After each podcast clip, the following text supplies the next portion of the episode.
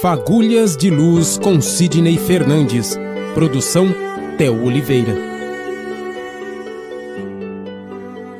Olá, boa tarde para você que está acompanhando a programação da 87 FM. Estamos chegando, começando mais uma semana e também mais um programa Fagulhas de Luz comigo, Theo Oliveira, e com o nosso amigo Sidney Fernandes. Boa tarde, Sidney. Como, como foram as coisas no final de semana? Maravilha, um grande abraço, Theo. Abraço a todos os ouvintes.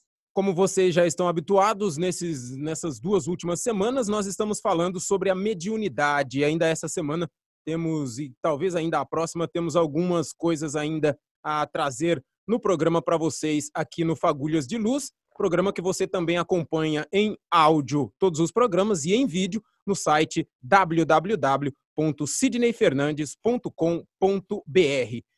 Sidney, dando sequência aqui ao nosso bate-papo sobre a mediunidade, uma pessoa desonesta, egoísta, indigna, é, com qualquer outro tipo de problema, seja ele moral ou não, ela pode ser médium? Sim. A mediunidade, antes de mais nada, tem um aspecto físico a ser considerado. Já nascemos, já nascemos com um órgão mais ou menos desenvolvido. Esse órgão chama-se glândula pineal, ou epífise. E independe, a mediunidade independe do aspecto moral, intelectual, social, origem, raça, cor. As pessoas já nascem com a faculdade. Agora, é, por que um indivíduo indigno pode ter uma faculdade? Primeiro, porque ele se beneficia das comunicações, das orientações que passam por intermédio dele. É uma chance que Deus dá a ele para que ele se melhore. Agora, destacar que espíritos elevados não gostam de ser usados. Então, se o indivíduo usa da mediunidade para é, auferir lucros, para prejudicar alguém, afastam-se os espíritos superiores. Persiste, pelo menos por um tempo, o dom mediúnico, mas não mais contando com a proteção dos bons mentores, dos guias espirituais.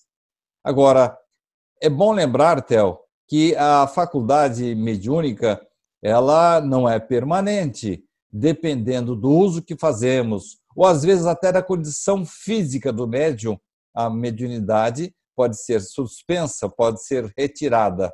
Então, o mais importante de tudo, Theo, é nós usarmos da faculdade para o bem, para auxiliar o próximo e usufruir dela também para o nosso engrandecimento pessoal, espiritual. Nada que Deus nos dá, Theo, pode ser desperdiçado. Seja um dom, seja uma faculdade, seja uma posição social, seja uma memória avantajada, qualquer é, facilidade que tenhamos para desenvolver qualquer trabalho, isso Deus nos dá para um objetivo nobre e devemos honrar esses presentes divinos, Theo. Cine Fernandes, que é escritor espírita e tem muito material bacana, muita coisa para você realizar aí o seu aprendizado basta você acessar www.sidneyfernandes.com.br. Sidney, dando sequência às nossas questões sobre mediunidade, o psiquiatra Sérgio Felipe de Oliveira, ele, inclusive, você citou isso ontem é, na sua resposta. Ele fala de um órgão do cérebro humano do tamanho de uma azeitona, chamado glândula pineal ou epífise, como sendo o órgão da mediunidade. Há algum fundamento nessa colocação, Sidney? Allan Kardec, nas suas obras básicas, começando de O que é o Espiritismo, passando para o livro dos médiuns, cita que a mediunidade tem um fundamento físico. Não é apenas, ela não depende apenas desse órgão citado pelo professor psiquiatra Sérgio Felipe de Oliveira, porque há outros requisitos a serem preenchidos, principalmente com relação ao nosso corpo astral, nosso corpo perispiritual.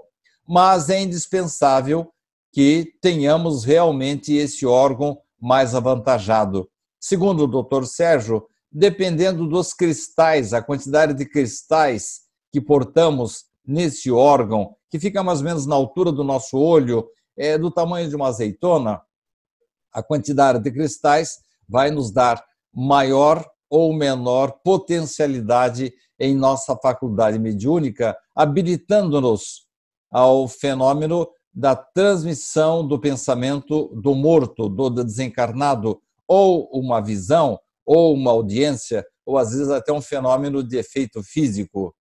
Então, tem fundamento sim, é, ele fala muito a esse respeito. Agora, é importante destacar, Tel, que é, embora é, a mediunidade seja algo físico, parte de um órgão físico, é, todos nós temos esse órgão com maior ou menor intensidade de uso. Então, quando você ouve uma voz, tem uma intuição, é, tem um palpite, é, até mesmo alguma coisa assim que diga para você, olha, não faça isso ou faça aquilo, trata-se muitas vezes é, do seu protetor espiritual, chamado também de anjo da guarda, guia, não importa o nome, alguém que Deus destacou para nos ajudar. Então, todos nós somos médiums, alguns mais, outros menos.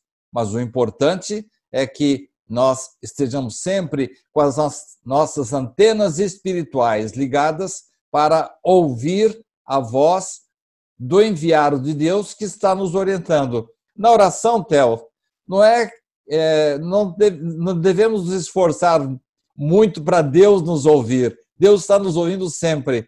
Nós temos que nos esforçar para ouvir a mensagem que Ele tem para nós. Ele sempre quer o nosso bem.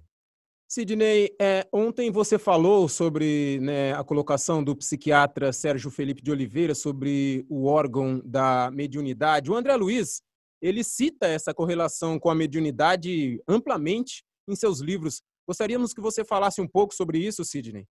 Um grande ponto importante, fundamental mesmo, para que tenhamos plena convicção nos princípios da doutrina espírita, é a sua universalidade.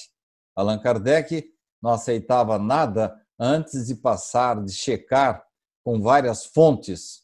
É como o repórter correto faz hoje. Ele ouve uma notícia, ele a checa com várias fontes. Pois bem, Theo, quando o professor Sérgio Felipe de Oliveira fala sobre esse assunto, ele não fala à toa.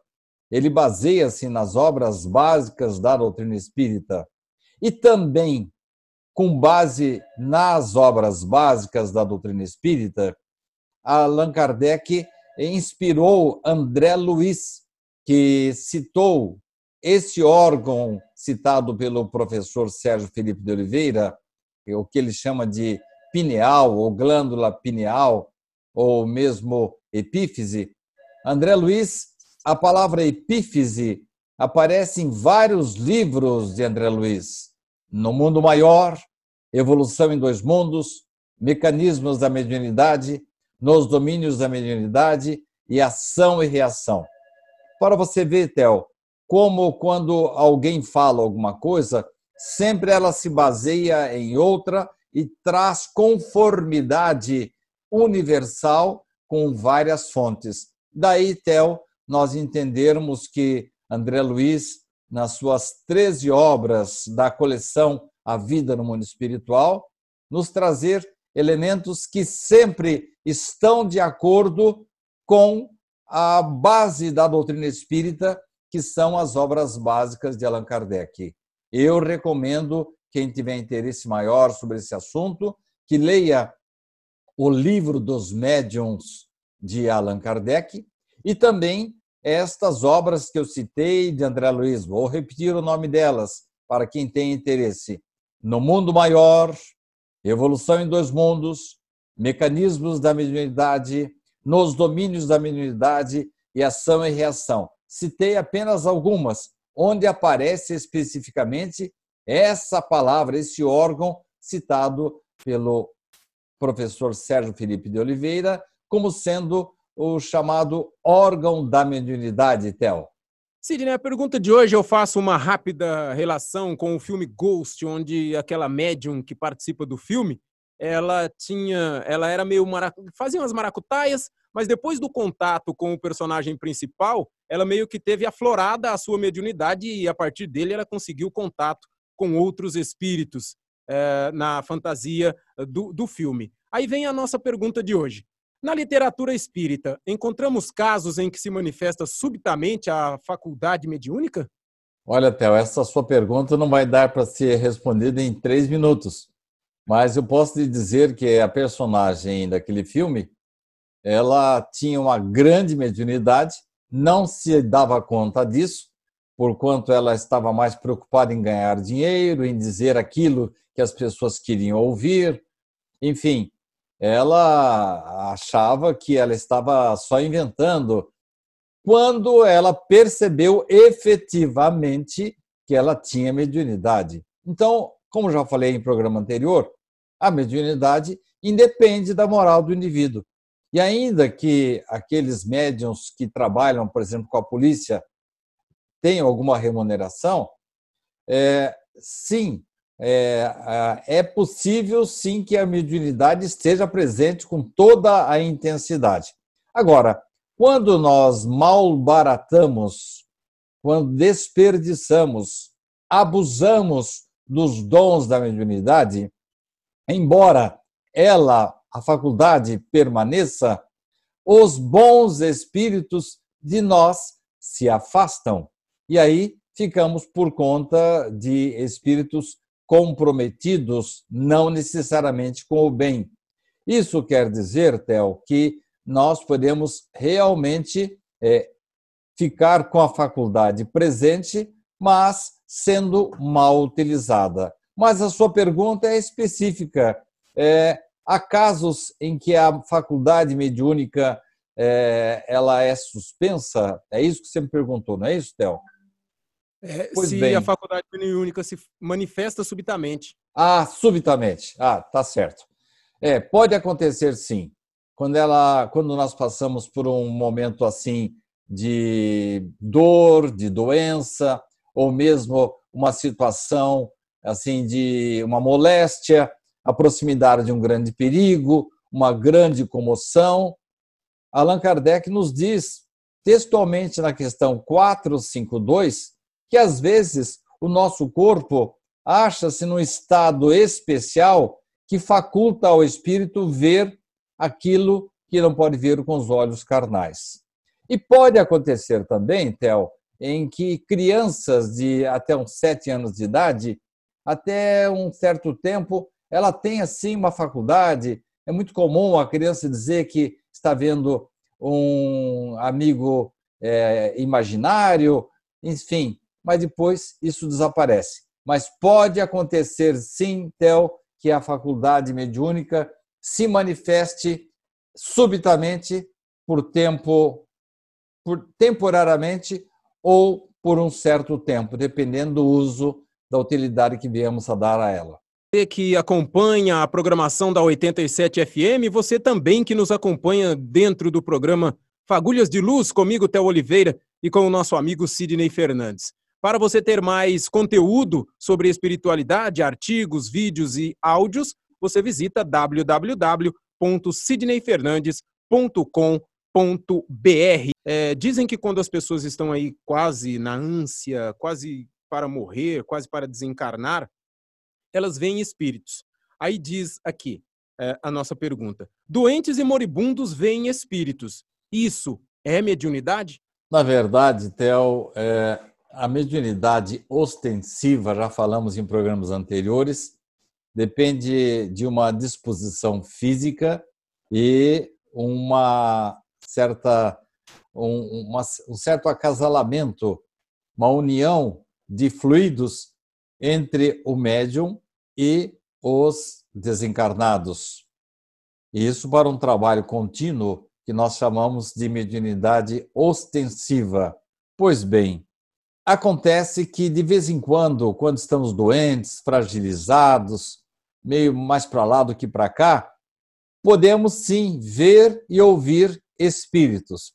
E aí Quando volta à saúde, tomamos medicamento, Deus nos dá mais algum tempo de vida, a mediunidade desaparece. Então, não é propriamente é, uma mediunidade, é, vamos dizer assim, com sentido de missão, de trabalho, é, e sim um momento em que você se torna mais sensível à presença ou à voz ou à manifestação de um espírito.